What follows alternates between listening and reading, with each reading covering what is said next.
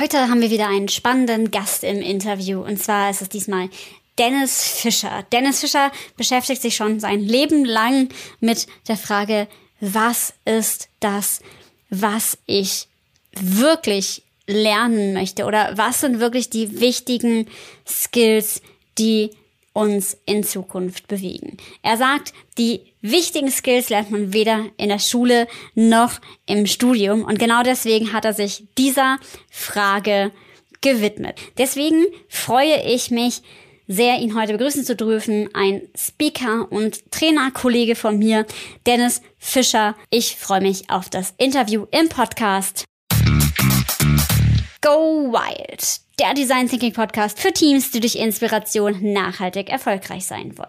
Mein Name ist Alexandra Schollmeier, ich bin die Gastgeberin dieses Podcasts, studierte Kommunikationswissenschaftlerin und Design Thinking Coach. Aber heute geht es gar nicht um mich, sondern um den wunderbaren Dennis. Schön, dass du da bist.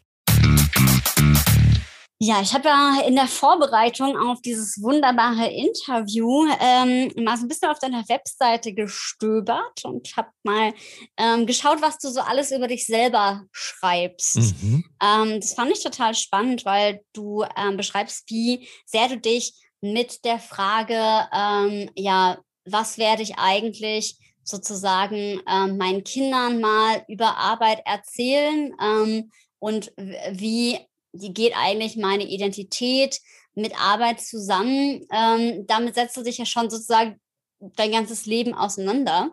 Mhm. Ähm, fand ich total spannend, was du über dich schreibst. Und jetzt bist du ja Speaker ähm, und Trainer und beschäftigst dich mit dem Thema Future Work Skills, also alles, was wir sozusagen brauchen für eine zukunftsfähige Arbeitswelt. Und ja, ähm, was sich auch so durchzieht was ich rausgelesen habe oder auch von dir weiß, ist so das Thema Sinnhaftigkeit, Purpose, Menschlichkeit in dem Thema Arbeit. Und das finde ich ganz spannend. Ich freue mich total, dass du hier bist, lieber Dennis. Ich glaube noch immer, dass du dich viel besser vorstellen kannst, als ich das kann. Deswegen herzlich willkommen in meinem Podcast. Schön, dass du da bist und ähm, erzähl doch gerne mal, wer du bist, was du machst und ähm, ja, los geht's. Ja, vielen Dank, Alex, erstmal für die nette Einleitung und vor allem für die Einladung. Ich freue mich auch hier zu sein und auf das Interview mit dir und das, den Austausch hoffentlich auch, weil ich hoffe, das geht natürlich in beide Richtungen, weil genau das ist auch so das, was mich die letzten Jahre antreibt. Also ja, ich bin irgendwie Autor und Speaker und dann ist man ja auch schnell immer irgendwie Experte, wobei ich diesen Begriff halt überhaupt nicht mag, sondern ich bin eigentlich eher so ein Suchender. Also ich ähm, ja habe einfach unheimlich viele Interessen und in den letzten Jahren war es eben vor allem so dieses Thema, was du schon gesagt hast, wie sieht denn die Arbeitswelt der Zukunft aus und vor allem, was brauchen wir für Kompetenzen, für Skills in dieser Arbeitswelt der Zukunft? Und da da habe ich einfach auch ja unheimlich viel Zeit mit verbracht, mich da reinzugraben. Gebe Trainings auch im Bereich Design Thinking, agile Methoden. Ähm, da haben wir auch eine Gemeinsamkeit. Bin da in vielen großen Konzernen und Mittelständlern unterwegs, als Speaker eben auch viel unterwegs und ja, spreche da mit jedem, der bei drei nicht auf dem Baum ist, versuche so ein bisschen einerseits mit der Praxis zu sprechen, was, was glauben die, wie sich die Arbeitswelt wandelt und entwickelt Mhm. Auf der anderen Seite wählt sich aber auch seit letztem Jahr unheimlich viele Studien von allem Weltwirtschaftsforum, McKinsey, den großen Beratungen, äh, bis hin auch zur Bundesregierung und so weiter und so fort, OECD natürlich. Also ich betrachte das, das Thema wirklich Future Work Skills so von allen Seiten und bin jetzt gerade dabei, auch ein Buch zu dem Thema zu schreiben, was dann im nächsten Jahr, also 2022, Anfang des Jahres erscheinen wird. Super, super cool. Also ähm, finde ich mega. Du ähm, hast ja auch sogar schon ähm, dich sehr viel mit Büchern beschäftigt. Du hast ja auch noch einen anderen Podcast. Mhm. Da geht es um äh, die 52 Wege zum Erfolg. Und ähm, vielleicht magst du dazu noch was kurz sagen, weil ich finde, das ist ja nochmal so ein, das hat ja nochmal so einen ganz anderen Winkel von ähm, Agilität und überhaupt New, New Work. Also ich hab, ja, das da, da könnte ja ein Bruch sein, ist es aber irgendwie nicht. Nee, genau. Also das war so ein bisschen vor fünf Jahren, äh, genau 2016, habe ich meinen damals ja ziemlich gut bezahlten, festangestellten Job gekündigt von heute auf morgen, weil ich gesagt habe, ich wollte mich schon immer mal selbstständig machen. Ich weiß zwar noch nicht genau als was, ähm, aber es wird sich dann schon ergeben. Und dann habe ich eben überlegt, so ja, was würde ich denn machen, wenn ich nicht mehr arbeiten müsste und kein Geld verdienen müsste? Und dann habe ich kam ich eben auf dieses Thema Business-Ratgeber, die mich schon immer fasziniert haben. Also ich habe Bücher, vor allem eben Ratgeber zu allen möglichen Themen gelesen, von Selbstmanagement über Finanzen, über Netzwerken, ähm, über Innovationsthemen, über eben auch Zukunft der Arbeit ähm, bis hin zu geschichtlichen Büchern. Und dann habe ich mir gedacht, ja, warum fasse ich die nicht mal zusammen? Habe sie dann angefangen, so für mich immer mehr zusammenzufassen. Dann kamen immer mehr Freunde und Bekannte auf mich zu und meinten, ey, hast du nicht mal einen Buchtipp und was steht denn da drin? Und dann kam der die Idee zu meinem Buchblog 52ways.de und den habe ich dann so ja vier Jahre lang aufgebaut, jede Woche wirklich ein Buch gelesen, äh, zusammengefasst, als Newsletter rumgeschickt oder dann als Blogartikel verfasst. Und daraus wiederum ist das von dir angesprochene Buch 52 Wege zum Erfolg ähm, entstanden, weil ich dann mir selbst überlegt habe und auch immer mehr Leser irgendwann auf mich zugekommen sind und gefragt haben, sag mal, Dennis, steht ja nicht immer wieder das Gleiche drin. Sind es nicht immer wieder die gleichen Frameworks, die gleichen Ideen, sogar die gleichen Geschichten, die verschiedene Autoren verwenden? Mhm. Manche sind es wenigstens so ehrlich und sagen, dass sie zitieren oder zitieren sauber. Andere behaupten dann, ja, die haben sie sich selbst ausgedacht, schreiben dann ihren eigenen Namen unter Zitate. Also da habe ich auch die lustigsten Dinge gesehen. Und da habe ich gesagt, ja, stimmt eigentlich. Ähm, was sind denn so meine 52 Learnings aus über 500 Ratgebern? Und warum fasse ich die nicht mal in einem Buch zusammen, wo ich ganz transparent sage, ey, das sind nicht meine Ideen, Leute. Ich habe zwar meine Geschichten mit reingepackt, weil ich natürlich sehr, sehr viel ausprobiert habe und, und eigene Erfahrungen gesammelt habe. Manche Sachen haben gut geklappt, andere haben weniger gut geklappt. Und deswegen ist es dann, wie ich finde, ein ganz schönes Buch geworden aus so einer Mischung aus meinen persönlichen Geschichten, aber vor allem eben so den wichtigsten Ideen aus unzähligen Business-Ratgebern zu verschiedenen Themen, eben auch Finanzen, Netzwerken, Selbstmanagement, Ziele, ähm, Produktivität und so weiter. Voll spannend. Also das heißt, das ist jetzt quasi das erste Buch gewesen. Jetzt kommt dein zweites zu Future ähm, Work Skills. Genau. Und ähm, ich finde es sehr spannend, weil das, was ich äh, lese und höre von dir und auch ähm, ja, im Austausch mit dir erfahren habe, ist so, dass sich was durchzieht und zwar so das Thema Ganzheitlichkeit. Wir haben uns ja so über den Weg ähm, aus dem Design Thinking kennengelernt. Du äh, bist ja in meinen ähm, Design Thinking Workshop reingehüpft und mhm. haben uns danach auch ausgetauscht und ähm, fand ich super, super spannend. Deswegen bin ich auch ähm, dankbar, dass du heute hier im Interview bist. Ähm, gerade zum Thema Neues Schaffen haben wir ja so eine Schnittmenge und ähm, ja, ich fand es auch mega spannend, dass du da dieses Thema Ganzheitlichkeit, mh, hm, das spielt ja bei dir auch eine große Rolle, oder? Also, weil das ist ja so ein Erfolgsthema und äh, so wie ich es wahrnehme in, in Future Work geht es für dich auch ein Stück weit um Ganzheitlichkeit, oder? Ja, total. Und das, das, das ist halt auch erstmal diese Definition des Begriffes Erfolg ist ja total subjektiv und, mhm. und ist halt für mich, wie du schon sagst, ein ganzheitliches Thema, weil ähm, jeder Erfolg für sich anders definiert. Ich habe dann nach der Veröffentlichung des Buches auch so ein paar Kommentare, vor allem so auf Facebook bekommen von Leuten, die meinten, äh, wenn du so erfolgreich bist, wieso musst du dann Bücher schreiben? Wo ich mir denke, ja, weil das für mich halt Erfolg bedeutet. Ja, das war schon immer mein großer Traum, mein eigenes Buch zu veröffentlichen und jetzt ist es mir halt gelungen und dadurch bin ich in meinen Augen erfolgreich. Ob sich das jetzt hundertmal verkauft oder hunderttausendmal verkauft, ist dann was anderes. Natürlich würde es mich freuen, wenn es mehr Leute lesen, ist ganz klar. Aber das ist nicht meine Definition von Erfolg.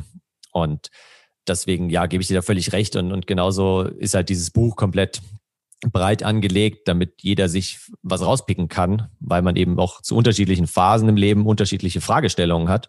Und mhm. mal bedeutet für mich Erfolg vielleicht, ja, jetzt äh, 200.000 Euro im Jahr zu verdienen und mal bedeutet Erfolg für mich, möglichst viel Zeit mit meiner Familie verbracht zu haben. Und andermal bedeutet Erfolg für mich, möglichst viel gereist zu sein, was jetzt während Corona eben äh, schwer war. Aber genau das ist es halt. Und das muss am Ende jeder für sich selbst definieren dann. Ja, total spannend. Also auch so diese, das eigentlich der Weg ins Neue ist sehr viel auch geprägt von dem, was man eigentlich sich selber auch neu möglich machen möchte. Ne? Ich finde, das ist ja auch so ein bisschen ähm, ja, nicht nur ein bisschen, das ist ja auch so einer der Kerngedanken, den ich mit Design Thinking tatsächlich verbinde. Also, dass man ja eigentlich eher dadurch die Menschen befähigt, neu zu denken und nicht sagt, das ist jetzt das Neue, sondern ähm, man im Prinzip alles Mögliche an Ganzheitlichkeit mit reinbringt. Genau, und was vielleicht, wenn wir auch schon so über das Thema Neu und, und Zukunft ja dementsprechend sprechen, habe ich letztens eine ganz schöne ähm, ja, der Definition gehört, beziehungsweise hat mich das zum Nachdenken angeregt, nämlich Zukunft ist ja nichts anderes als unsere Vorstellung von einem zukünftigen Ort oder einer zukünftigen Zeit, allerdings in der Gegenwart. Das heißt, die Zukunft existiert ja nicht. Also wir wissen ja nicht, was eben morgen passiert. Wir können uns vorstellen, was morgen passieren wird. Dann stellen wir uns das jetzt aktuell vor, aber wie es dann wirklich sein wird, who knows? Ja, dann kommt irgendein Corona dazwischen oder stürzt ein Flugzeug ab oder was auch immer. Also es ist halt nichts, was real existent ist, sondern nur was, was in unserer Vorstellung existiert. Und deswegen ist es halt auch wiederum im Umkehrschluss so schön, weil dadurch können wir sie selbst beeinflussen, die Zukunft. Also wir selbst haben in der Hand, zu einem gewissen Maß zumindest, wie die Zukunft für uns selbst wird ja. und kommen dadurch wieder raus aus dieser Passivität sozusagen, ja, mal schauen, was die Zukunft bringt und welche Jobs dann wegfallen werden und welche neu geschaffen werden und was ich dann irgendwie, was meine Rolle sein wird. Ja, die kannst du aber selbst mitbestimmen, die Rolle, weil sobald du dir jetzt schon mal Gedanken darüber machst und reflektierst und dann auch entsprechende Schritte daraus ableitest, dann hast du die Zukunft selbst in der Hand. Und das finde ich eigentlich einen schönen Gedanken. Ja, spannend. Also es ist ja auch so ein ähm, so eine Wechselspiel aus ja, was ich mir wünsche, also was meine Vision ist und dann dem, was nochmal tatsächlich ähm, sich entwickelt. Ne? Also ich finde, da trifft sich auch super gut Design Thinking und Agilität. Also das Thema, wie mhm. reagiere ich eigentlich auf Veränderungen, ähm, aber gleichzeitig auch so ein, so ein Schöpfen und Schaffenden Gedanken, ähm, finde ich super spannend und super wichtig. Und du ähm, sprichst ja auch davon, ja, ähm, wo gehen wir eigentlich in Zukunft hin? Und es geht ja um Future Work Skills.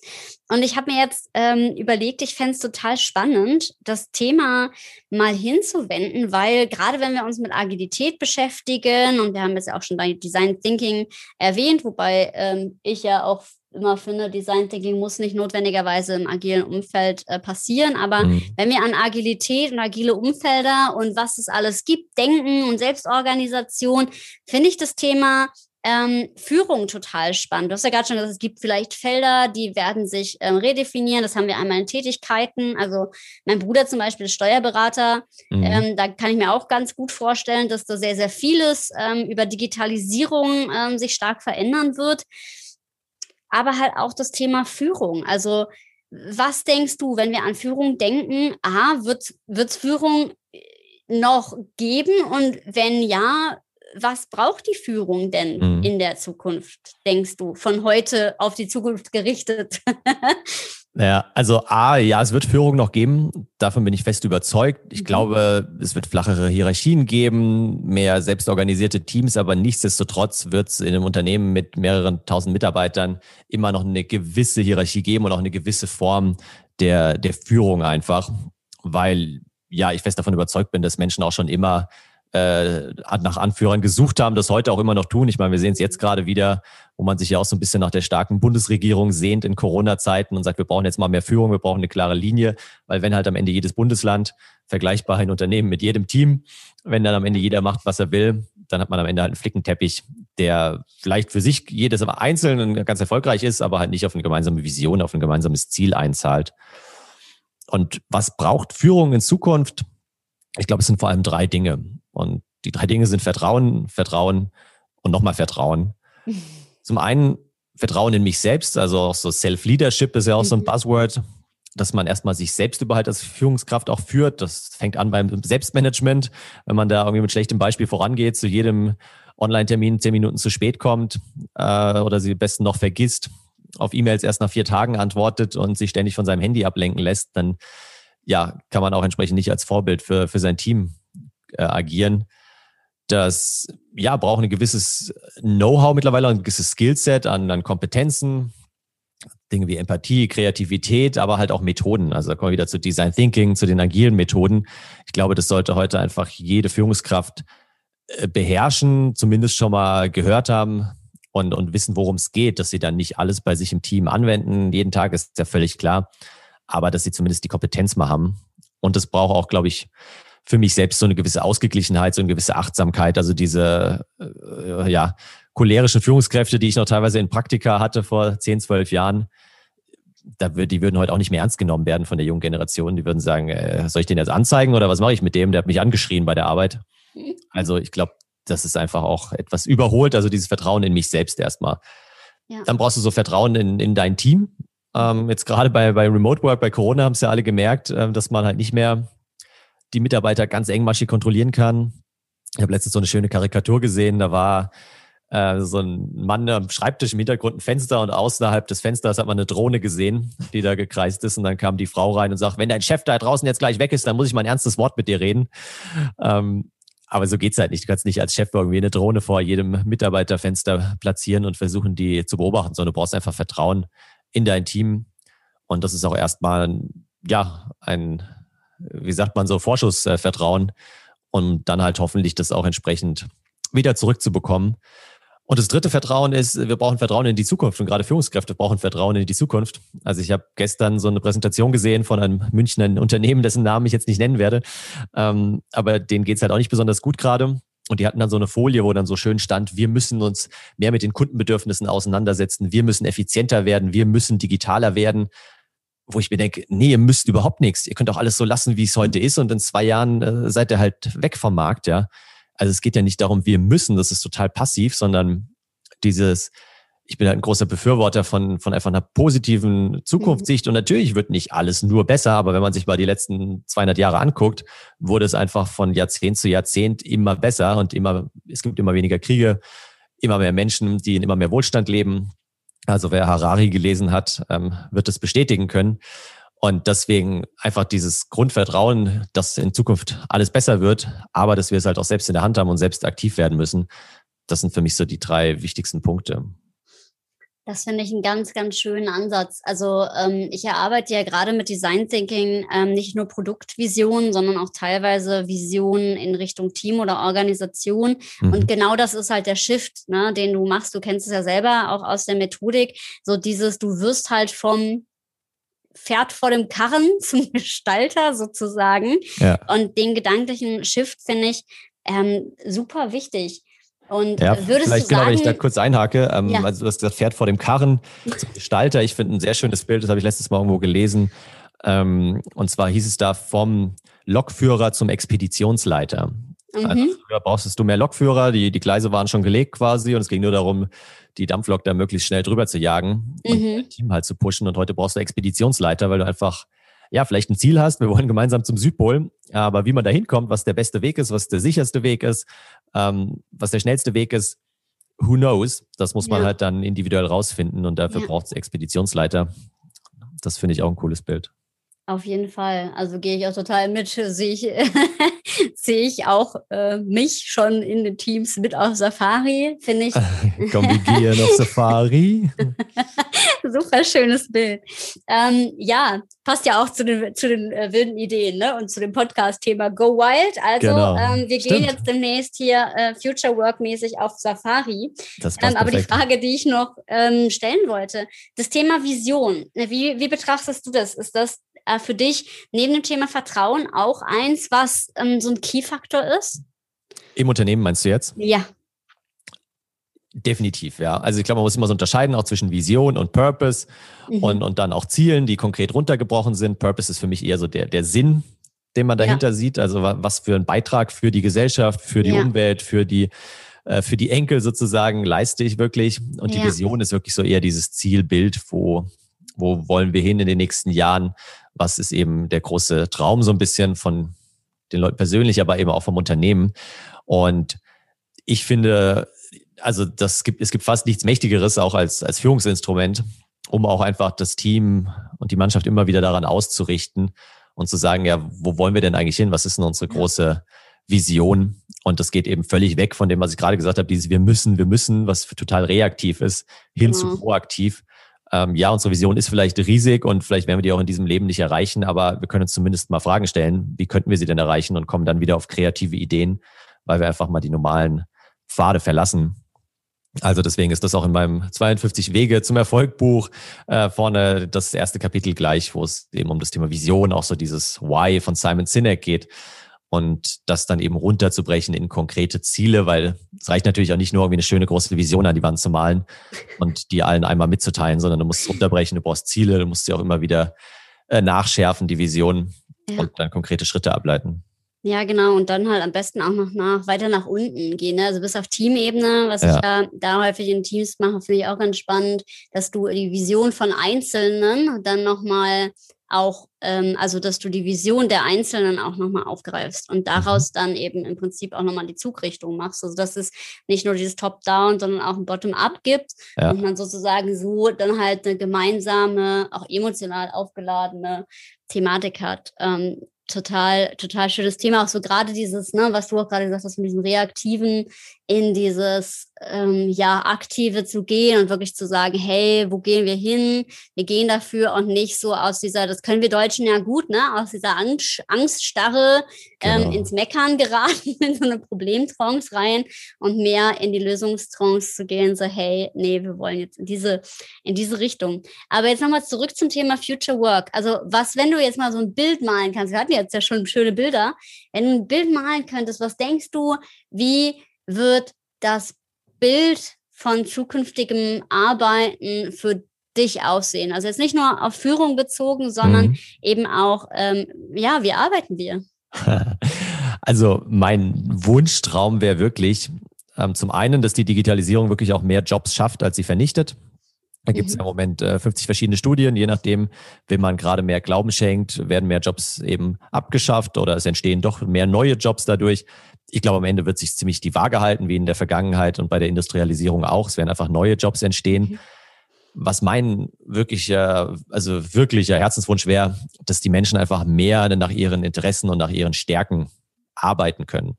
Weil ich meine, es gibt so viele und ja, ich habe in der Vergangenheit leider auch schon einige davon erlebt oder selbst als Kollegen gehabt, die halt einfach den Job machen, um, um Geld zu verdienen, um einfach äh, ja, beschäftigt zu sein, um vielleicht auch Karriere zu machen, aber die können ja weder ihre Stärken ausleben, noch sind sie irgendwie erfüllt durch den Job. Und ich bin mir sicher, dass es würde Jobs geben für die, die sind vielleicht schlechter bezahlt oder gar nicht bezahlt teilweise. Ähm, aber es würde auch da Jobs geben, wo sie einfach sich viel besser einbringen könnten, wo sie ihre Persönlichkeit viel besser zur Entfaltung bringen könnten. Und wenn wir das irgendwie hinkriegen in Zukunft, eben durch die Digitalisierung, dadurch, dass einfach viele Routinejobs, sowohl körperliche Routinejobs irgendwo in der Fabrik als auch geistige Routinejobs, du hast gerade deinen Bruder angesprochen, ähm, als Steuerberater, dass die mhm. einfach ja wegfallen beziehungsweise sehr stark minimiert werden und gleichzeitig eben so ja Jobs, die weniger Routine brauchen, wo man kreativ sein muss, sowohl körperlich als auch geistig. Also wenn du irgendwo auch weiterhin äh, beim Metzger bedient wirst, dann wird da eine Person stehen. Wenn du irgendwo ins Hotel gehst, dann willst du da gern von einer Person eingecheckt werden. Und wenn du zum Friseur gehst, dann wird es auch noch ein paar Jahre dauern, bis dir da ein Roboter äh, akkurat die Haare schneidet. Also solche Jobs werden einfach hoffentlich zunehmen und hoffentlich auch noch mehr gewertschätzt, gerade wenn es Richtung Pflege geht, Richtung ja. Kindererziehung, Richtung Altenpflege, Richtung Krankenpflege, dass diese Jobs einfach auch monetär dafür entlohnt werden, was, was sie heute schon leisten. Und mhm. also das, ja, klingt eigentlich für mich alles so ziemlich gut. Es wird natürlich nicht alles so kommen, weil es wird auch in Zukunft irgendwie Busfahrer geben, die dann halt ersetzt werden, weil der Bus autonom fährt und die werden dann bestimmt nicht mit 55 Jahren noch irgendwie UX-Designer werden oder die wenigsten von ihnen. Ähm, das heißt, da muss einfach auch der Staat stärker eingreifen, äh, fürchte ich tatsächlich, und sowas wie das bedingungslose Grundeinkommen einführen oder eben andere Dinge wie dann Pflegeleistungen im Haushalt bei Verwandten äh, auch belohnen, entlohnen, ähm, vielleicht sogar die Verbeamtung verändern. Habe ich letztens auch mal so ein bisschen äh, drüber nachgedacht und mit äh, meiner Freundin drüber diskutiert, warum eigentlich ja viele Bürojobs heute verbeamtet sind, warum Lehrer verbeamtet sind, aber so wichtige Jobs für die Gesellschaft wie eben Altenpfleger, Krankenpfleger etc. sind nicht verbeamtet, sondern werden halt ausgenutzt. Das verstehe ich noch nicht so ganz. Also da muss ich noch einiges tun.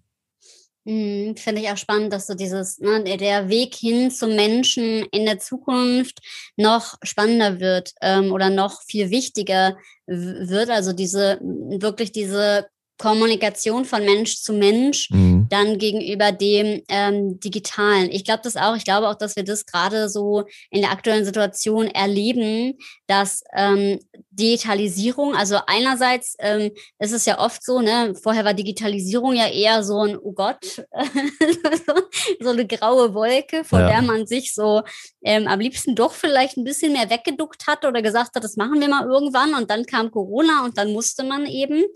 Ähm, und dass das einerseits ein, ein Weg ist, um viele Dinge total gut möglich zu machen. Also auch gerade, ich arbeite auch teilweise mit Unternehmen im sozialen Bereich, bei denen beobachte ich das, dass da auch die Hemmschwelle sinkt, weil sie es nicht mehr so als, äh, da ist dann diese Angst, oh Gott, dann werden wir irgendwann ersetzt. Und ich glaube auch, wie du das auch sagst, dass eher der Wert mit der direkten Arbeit am Menschen in vielen Stellen, und da denke ich auch, dass es dort der, der Fall ist, ja erstmal zunehmen wird, ähm, ja, bevor man irgendwie daran denken muss, dass, ähm, ja, dass dort Stellen abgebaut werden und gleichzeitig werden eben so andere Tätigkeiten, wo man vielleicht auch das jetzt nicht mit verbindet, wo es nicht um Herzenswärme, sage ich jetzt mal so geht, dann einfach praktischerweise ähm, ja eben digitalisiert und darum gibt es dann halt ganz viel Raum für Neues und ähm, auch für ganz, ganz tolle Sachen. Also ganz spannende Gedanken, auch die du jetzt nochmal geteilt hast zum ähm, Thema, auch so politisch gesehen. Und ähm, ja, kann ich, kann ich total verstehen. Du sagst ja auch auf deiner Website, da würde ich jetzt gerne nochmal zu den Kompetenzen kommen, weil wenn wir mhm. jetzt zur Digitalisierung gehen und so sprichst ja auch von ähm, gerade von Selbstmanagement, Empathie und äh, Problemlösekompetenz als äh, Top Future Work Skills. Magst mhm. du mal so einen Scheinwerfer darauf werfen für die Hörer auditiv sozusagen, äh, wie, wie das für dich zusammengeht. Also da geht es ja auch so ein bisschen in, in Richtung Menschlichkeit, aber erzähl doch mal. Gerne. Also die, die neuen Future Work Skills, wie ich sie nenne auf meiner Website, ähm, habe ich eben alle ja, identifiziert sozusagen, herausdestilliert aus diesen ganzen Studien, ähm, die ich vorhin erwähnt habe und aber auch aus meinen persönlichen Gesprächen, einfach aus der Erfahrung der letzten Jahre. Und das sind tatsächlich nur ja im alten Jargon Soft Skills. Simon Sinek hat sie letztens als Human Skills bezeichnet, also eben eher weichere Themen, wie du gesagt hast, Empathie, Kreativität, Problemlösungskompetenz, Selbstmanagement und so weiter. Warum habe ich erstmal mich nur auf diese weicheren Faktoren ähm, fokussiert? Weil ich halt der festen Überzeugung bin, dass die in Zukunft immer wichtiger werden. Also wir werden nicht wie früher irgendwie 40 Jahre im gleichen Unternehmen und am besten auch am gleichen Schreibtisch sitzen, sondern wir werden alle paar Jahre in Zukunft das Unternehmen wechseln. Wir werden wahrscheinlich vier, fünf, sechs verschiedene Jobs machen, verschiedene Karrieren in verschiedenen Unternehmen, werden komplett nochmal umschulen nach ein paar Jahren. Und da lernen wir jedes Mal wieder neue Hard Skills, neue Kernkompetenzen so. Aber das Einzige, was uns halt wirklich da weiterbringt und uns wirklich hilft, erfolgreich zu werden, sind halt äh, gescheite Soft Skills. Und deswegen ja, werden die meiner Meinung nach in Zukunft immer wichtiger. Zusätzlich werden halt immer mehr Hard Skills auch einfach durch Roboter, durch Maschinen, durch künstliche Intelligenzen abgelöst. Das heißt, wir müssen uns als Menschen, um wirklich relevant zu bleiben, eben auf diese Human Skills, Soft Skills fokussieren. Mhm. Und genau die, die du gerade rausgepickt hast, Empathie, Selbstmanagement, Problemlösungskompetenz, ähm, stehen für mich auch ganz oben sind, sind also quasi am wichtigsten, wobei ich glaube, dass Empathie der allerwichtigste ist. Also generell die Empathieberufe haben wir gerade schon angesprochen, werden einfach wichtiger werden, ähm, werden hoffentlich dann auch mehr Beachtung finden. Aber auch so Themen wie eben Problemlösungskompetenz, wie Selbstmanagement. Also wir sind geboren letztendlich, um Probleme zu lösen. Wenn du dir Kinder anschaust, die versuchen schon irgendwie die passenden Bausteine in die passenden Löcher dafür zu stecken. Später suchen wir uns dann einen Job, wo wir jeden Tag genügend Probleme zu lösen haben. Und wenn wir als Rentner irgendwie uns langweilig ist, dann kaufen wir uns halt Kreuzworträtsel, um da wieder Probleme zu lösen. Also das ist das, was bei uns ja eine, so eine Genugtuung verursacht, was unser Dopamin äh, freisetzt, wo wir einfach Spaß dran haben und dann stolz sind, wenn wir Probleme gelöst haben. Und ich glaube, Probleme gibt's heute genug. Die beiden größten sind sicherlich im Moment die Digitalisierung und der Klimawandel, zusätzlich dann noch demografischer Wandel und Globalisierung und andere Themen. Aber ich denke, Digitalisierung und Klimawandel sind in den nächsten Jahren die, die uns am meisten beschäftigen werden. Und nur wenn wir das schaffen, die wirklich anzugehen, kreativ anzugehen, ähm, dann werden wir auch Lösungen dafür finden. Und dafür ist der erste Schritt, und damit kommen wir schon wieder zum Design Thinking auch zurück, dass wir die überhaupt mal beim Namen benennen. Ja, also du kennst es ja auch, dass man dann Problemraum und Lösungsraum hat im Design mhm. Thinking, im Double Diamond Modell. Und viele sagen, ja, Problemraum, das Problem dürfen wir bei uns im Unternehmen nicht verwenden, können wir es irgendwie Challenge-Raum nennen oder so. Und ich sage dann immer, ja, könnt ihr schon machen, aber ich würde euch empfehlen, ein Problem auch Problem zu nennen, weil nur wenn du es halt wirklich verstanden hast, dass es ein Problem ist und was für eins und wie groß es ist, dann kannst du es auch entsprechend lösen. Und da gibt's ja auch diesen schönen, dieses schöne Zitat von Einstein, kennst du wahrscheinlich auch, ähm, der gesagt haben soll, wenn du, wenn ich eine Stunde Zeit hätte, ein Problem zu lösen, von dem mein Leben abhängt, dann würde ich 55 Minuten für das Problemverständnis aufwenden und dafür die richtige Frage zu formulieren und nur fünf Minuten dann für die eigentliche Ideenfindung. Und wir machen es halt immer umgekehrt mhm. im Unternehmen und auch privat. Mhm. Widmen uns irgendwie fünf Minuten dem Problem und dann 55 Minuten verschiedenen Lösungen. Und deswegen ist das meiner Meinung nach eine ganz, ganz wichtige Fähigkeit, ähm, die wir in Zukunft noch stärker brauchen werden. Das ist ein ganz, ganz tolles Zitat. Das werde ich, werde ich direkt äh, mitnehmen aus diesem wunderbaren Interview und ähm, in, in meine Workshops einbauen, weil genau das ist der Punkt. Also dieses ähm, das Thema, da, da habe ich sogar auch noch eine Geschichte zu erlebt in einem Unternehmen. Das war ganz spannend. Das war nämlich ein, äh, mit einer amerikanischen Muttergesellschaft, ein mhm. Unternehmen und ähm, dort wurde halt festgelegt, dass in Amerika nicht mehr von Problemen, sondern von Challenges gesprochen wird. Ja. Also sprach man jetzt im Deutschen auch nur noch von Herausforderungen. Was ist mit der Kommunikationskultur passiert? Keiner hat mehr miteinander gesprochen. Also, weil im Prinzip nicht mehr darüber gesprochen werden durfte. Ähm, äh, ja, ist tatsächlich die Kommunikation ähm, also klar gab es noch andere Faktoren, das ist jetzt sehr plakativ erzählt, aber es hatte echt eine Auswirkung auf die Kommunikation, weil die Menschen haben sich natürlich gar nicht verstanden gefühlt. Ja, dann sagt mhm. vor allem auch noch ein anderer Kulturbereich, dass ja, also gerade das Problem ist ja in Deutschland auch ähm, eigentlich was, was, was wichtig ist. Es geht ja auch nicht darum, über das Problem hinweg zu gehen. Das finde ich immer so wichtig bei Innovation, sondern ne, ähm, wie wir das vorhin auch gesagt haben, ja, es geht nicht ähm, darum, sage ich mal, äh, ne, dieses wir müssen, wir müssen, sondern hey, wir haben halt das Problem, das müssen wir uns genau angucken und dann ja. müssen wir losgehen und gucken, in welche Richtung wollen wir denn damit gehen. Und, ja, das ähm, ist also genau das Gleiche ist mit Fehlerkultur und Lernkultur. Du ja. kennst vielleicht auch, dass dann viele sagen, ja, wir wollen jetzt bei uns auch eine Fehlerkultur äh, im Unternehmen installieren. Ja, was soll das sein, eine Fehlerkultur? Dass wir jetzt auf einmal absichtlich mehr Fehler machen oder was? äh, darum geht's ja nicht. Ja, es geht ja darum, dass wir einfach schauen, welche Fehler machen wir überhaupt, die mal zu thematisieren, offen anzusprechen. Ja beim Namen zu nennen und dann daraus zu lernen. Und deswegen ja. finde ich immer diesen Begriff Lernkultur viel besser, weil am Ende, klar, ist es ein Wording-Thema, man kann das eine oder das andere sagen, aber ich finde Lernkultur deutlich besser, weil man einfach dann vom Positiven ausgeht und sagt, ja, okay, wir wollen mehr lernen, wir wollen die ja. Fehler ansprechen, aber vor allem wollen wir die Learnings daraus ziehen. Und es ist ja schön, wenn sich jetzt eine Angela Merkel da hinstellt irgendwie und sagt, ja, wir haben Fehler gemacht oder ich habe Fehler gemacht. Ja, aber was hast du daraus gelernt? Was sind mhm. deine Learnings? Was kannst du mit uns teilen? Was können wir davon lernen? Warum mhm. sind wir uns sicher, dass wir den gleichen Fehler nicht in zwei Wochen wieder machen? Darum geht's ja. Was, was können meine Kollegen von mir lernen? Was kann ich von meinen, von den Fehlern meiner Kollegen lernen? Und ja. deswegen finde ich das ein wichtiger Unterschied. Genau, also Fehlerkultur könnte ja im schlimmsten Fall auch heißen, ne, ich äh, zeige jedem nur, wo seine Fehler liegen. Genau. Ähm, ja. Oder das wäre natürlich ja. auch super. Stelle ich mir gerade so vor, ey, das ist doch gut, ja, das können wir auch mal machen, so eine Woche vielleicht, so zur Abschreckung. So, jetzt könnt ihr mal eine Woche lang nur über genau. Ah, ja, ähm, wir, wir ähm, verunglimpfen äh, deutsche Unternehmenskultur. Aber das ist ja, das ist, du machst ja auch im Design Thinking gibt es ja auch dieses äh, umgekehrte Brainstorming, ne? Mhm. Also, wo du sagst, was müssen wir machen, um so richtig gegen die Wand zu fahren genau. jetzt? Ähm, das geht dann eben auch in, in so eine Richtung.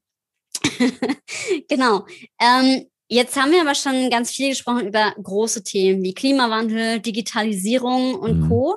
Ähm, ich finde es ja immer ganz spannend. Also ich finde es hochinteressant, was jetzt gerade passiert. Also was jetzt gerade mit Arbeit und unseren Arbeitsplätzen passiert. Was denkst du, äh, wenn wir jetzt ja nicht nur, sage ich mal, keine Ahnung, Future, also wo ist überhaupt die Future, über die mhm. wir sprechen? Ähm, ich würde jetzt mal gerne gucken, naja, wann auch immer dieses nach Corona dann auch wirklich ist. Ähm, das ist nochmal die andere Frage. Aber was denkst du, ähm, angenommen, Corona wäre jetzt nicht mehr ähm, in wäre 2022, wären wir alle äh, durchgeimpft oder auf jeden Fall, oder das Virus ist in eine gute Richtung mutiert, es wird nur noch ein Schnupfen und das Thema ist ähm, Geschichte. Was denkst du, was sind ähm, Dinge, die dann sich wieder anders entwickeln werden? Ähm, oder glaubst du, also ich frage mich tatsächlich auch, ob das nicht auch ein Vorzeichen ist, ähm, jetzt diese Pandemie grundsätzlich, dass nicht sowas auch nochmal folgen kann. Ähm, ich möchte kein schwarzes Bild malen, aber ich frage mich, weil wir haben ja eine ganz starke Population auf der Erde und rein ökologisch betrachtet ähm, ist es ja bei Tierpopulationen auch so, dass ähm, sie irgendwann krank werden, wenn einfach zu viele Menschen dort, äh, zu viele von ihrer Art dort sind. Ähm, das wird mich jetzt mal ganz stark interessieren. Also erstmal die Frage, wenn jetzt Corona vorbei wäre, wie vorbei kann es überhaupt sein, aber ähm, was, was denkst du, was sind so die ersten Sachen, die ersten Entwicklungen, die danach kommen? Denkst du, es geht wieder zurück zu, ähm, ja, wir arbeiten doch nicht mehr digital, es gibt kein Homeoffice? Oder was denkst du, wird sich jetzt so, so mittelfristig schon ja, tun? Ja.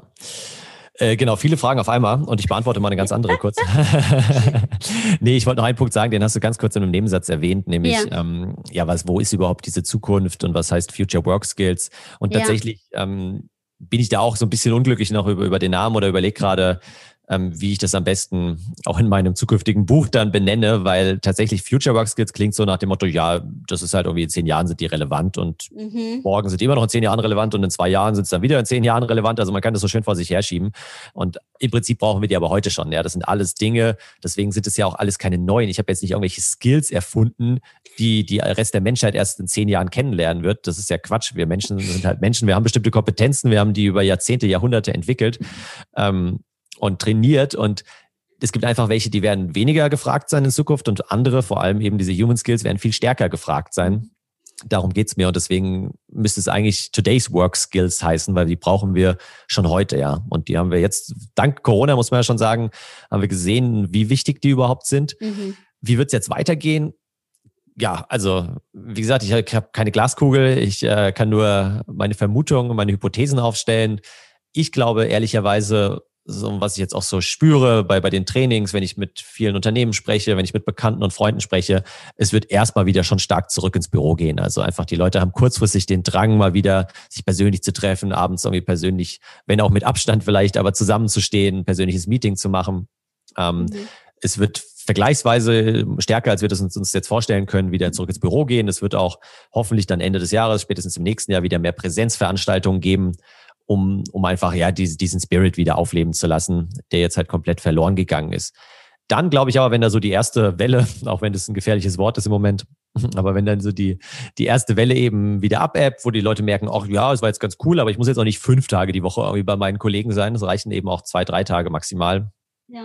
Dann wird genau das weiter fortgesetzt, wo wir jetzt schon eben angefangen haben, nämlich die Leute werden verstärkt aufs Land ziehen, die werden irgendwo vielleicht ins Ausland gehen, werden eben drei, vier Tage die Woche Homeoffice machen und dann ein, zwei Tage in, ins Büro kommen, um sich da eben in persönlichen Workshops, äh, Teammeetings und so weiter mit den Kollegen auszutauschen, Dinge zu erarbeiten.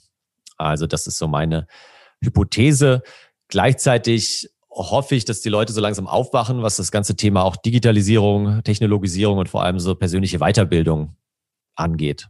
Weil ja, sie merken einfach, dass gewisse Jobs immer mehr ersetzt werden. Und ja, da im Moment äh, ist diese ganze Digitalisierung noch nicht so richtig angekommen in vielen Unternehmen. Das war genauso damals mit der Dampfmaschine, das war genauso, als der Computer in den 80er Jahren richtig eingeführt wurde, wo auch alle gesagt haben, ja, bisher hat es ja noch keine großen Auswirkungen, äh, die Produktivität ist nicht groß gestiegen, wir arbeiten genauso weiter wie vorher. Ja klar, aber dann in den 90ern und in den 2000er hat man es auf einmal extrem gemerkt und das Gleiche, was mit Hardware damals passiert ist, wird jetzt mit der Software in den nächsten Jahren passieren, dass man einfach merkt, ah, okay, jetzt so langsam haben wir unsere Daten sauber aufbereitet, so langsam stimmen unsere Prozesse im Unternehmen mit den Anforderungen der Maschinen überein.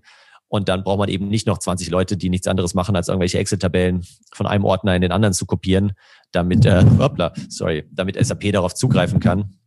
Und wenn das mal passiert ist, dann wird auch die Digitalisierung ihre volle Wirkung entfalten und werden einfach mehr Jobs wegfallen und dann werden die Leute hoffentlich eben merken, oh ja, ich sollte vielleicht mal was für meine persönliche Weiterentwicklung und Weiterbildung tun und da noch stärker rein investieren, als sie das heute tun.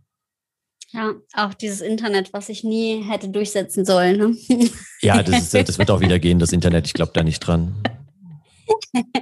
ja, ähm, total. Danke erstmal auch für deine Einschätzung. Ich finde es äh, immer wieder eine ganz, ganz spannende Frage, und ähm, ich bin auch tatsächlich ganz, ganz gespannt, ähm, wie sich es entwickeln wird. Ich glaube auch, dass es so eine, dass es so hybrid ähm, werden wird auf Dauer, ist so, ja. so meine Vermutung und ähm, finde es auch ganz cool. Also ich wünsche mir tatsächlich echt so das Beste von beiden Welten ähm, am besten zu vereinen. Also so intensive Momente irgendwie miteinander in den Teams und mhm. gleichzeitig aber auch so die Möglichkeit der flexiblen ähm, Arbeitswelt. Das ähm, ja, wäre, wäre mein Wunsch oder das wäre äh, das, was ich mir auch, auch wünschen ja. würde. Nee, da sollten wir auf jeden Fall dran arbeiten, dass es so kommt, weil ich finde auch gerade so, so Trainings, die wir halt geben oder wirklich so intensive ja. Workshops, die wir moderieren dürfen, das ist ja das, wo man wirklich was getan wird. Ja, da geht es wirklich ja. vorwärts. Also die Leute zwei Tage intensiv zusammen, haben ihre E-Mails ausgeschaltet und haben vollen Fokus auf das Thema, wohingegen halt, ja, irgendwelche sinnlosen Team-Meetings,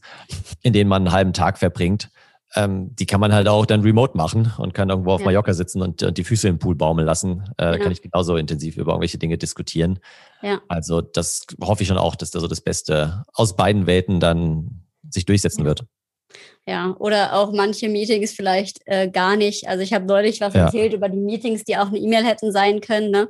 Ähm, das gibt's ja auch immer wieder. Also dass jetzt das teilweise stimmt. sich immer gemietet wird für ähm, Kleinigkeiten und genau, dass man wirklich das, das Beste aus allen Welten rausschöpft und die Chancen, Chancen sieht. Ne? Da haben wir es wieder zu dem äh, Expeditionsleiter zu werden, finde ich echt immer noch ein ganz spannendes, schönes Bild, was ich auf jeden Fall von heute mitnehme. Mich interessiert jetzt aber noch, ähm, neben dem Buch, was du ja schon vorhin erzählt hast, mhm. ähm, stelle ich ja immer meinen Gästen hier im Interview die Frage, ähm, ich spreche auch immer von wilden Ideen. Aus dem ähm, Design Thinking ist es ja auch ein Prinzip, und finde es immer auch wichtig, echt outside the box zu denken und sich auch Dinge möglich zu machen. Was ist denn eine wilde Idee, die du für dich gerne noch verwirklichen möchtest in ja, den, den nächsten ein bis drei Jahren? Ja, gute Frage. Ob, ob die jetzt so wild ist, die Idee, weiß ich gar nicht. Aber was tatsächlich mein Traum wäre, das auch zu leben, was ich quasi predige und wovon ich vorhin gesprochen habe, nämlich gerne mehrere Monate im Jahr äh, irgendwo im Ausland zu leben, sei es jetzt Südfrankreich. Ich habe mal zwei Jahre in Frankreich studiert, spreche ganz gut Französisch, das könnte ich mir gut vorstellen, oder auch auf Mallorca. Ähm, da gibt es ja auch wunderschöne, ruhige Plätze, wo man entspannt arbeiten kann. Und da dann eben von da aus zu arbeiten, aber vielleicht sogar auch dort vor Ort zu arbeiten. Also wie du schon sagst, wenn man dann mal zusammenkommt und, und wirklich so einen intensiven Workshop hat, den kann man ja von mir aus auf Mallorca machen, dann fliegen die Leute eben ein und wir arbeiten mal drei, vier, fünf Tage intensiv zusammen an einem bestimmten Thema. Und das wäre so meine langfristige Vision tatsächlich, dass ich einen guten Teil des Jahres da unten leben könnte, von da aus ja, remote arbeite, beziehungsweise dann die Leute einfach eingeflogen kommen und wir da intensiv vor Ort zusammenarbeiten. Ich glaube, also ja, ich, ich stelle mir das extrem gut vor und vor allem glaube ich, die Arbeitsergebnisse werden äh, extrem gut. Also da bin ich gespannt und halte dich auf dem Laufenden, wie das weitergehen wird. Ich bin gespannt. Ich freue mich auf jeden Fall von dir zu hören und äh, dann ähm, freue ich mich, wenn wir dann in Südfrankreich am Pool das nächste Mal ein weiteres Interview führen und ähm, ich dich dann frage, wie der Weg äh, dahin gewesen ist. genau, ja, das stimmt. Ja, das, sieht, das habe ich auch schon wieder genau das Bild vor Augen jetzt. Ja. Ich freue mich, ich freue mich. Ja, ja. Das verankert sich im Kopf. Ähm, genau. Und jetzt haben wir nochmal zu Switch zur, zur Hörerschaft. Was gibt es denn noch nach unserem Interview auch zu dem Thema ähm, Arbeit der Zukunft? Was ist es, was du den Hörern total gerne noch mitgeben möchtest? Mmh Vielleicht was, was mich aktuell ziemlich beschäftigt, und zwar ist das ein Zitat von dem äh, BioNTech-Geschäftsführer und auch mhm. Gründer Ugo Shahin, der letztens in, ich glaube, das war die Verleihung, wo er sein Bundesverdienstkreuz bekommen hat. Da hat er eben gesagt, Pragmatismus ist nicht das Gegenteil von Perfektion, sondern der Weg dorthin. Also Pragmatismus ist nicht das Gegenteil von Perfektion, sondern der Weg dorthin. Mhm. Und ich glaube, da können wir uns als Deutsche eine große Scheibe von abschneiden, weil wir halt ja. gerne alles komplett durchplanen und man sieht es ja auch jetzt wieder, äh, ja, sei es auch wie das Thema Autobahnmaut in Deutschland, sei es jetzt das Impfthema. Also wir schaffen es halt, die einfachsten Dinge so kompliziert zu machen. Ja, ich denke mir, wenn ich Bundeskanzler wäre, ich glaube, das Erste, was ich machen würde, wäre einfach mal jemanden in Österreich anzufragen, sagen, ey, wie habt ihr das damals mit der Vignette hinbekommen? Ach so, ihr druckt die einfach und dann legt ihr die an den Tankstellen aus. Hm, ja, könnten wir uns auch mal überlegen, ja. Und schon hat man eine Autobahnmaut. Also klar ist es nicht so einfach in der Praxis, ist mir ist mir klar, aber dieser Pragmatismus, der fehlt mir einfach in Deutschland und wir sind Weltmeister im Planen, aber nicht im Umsetzen.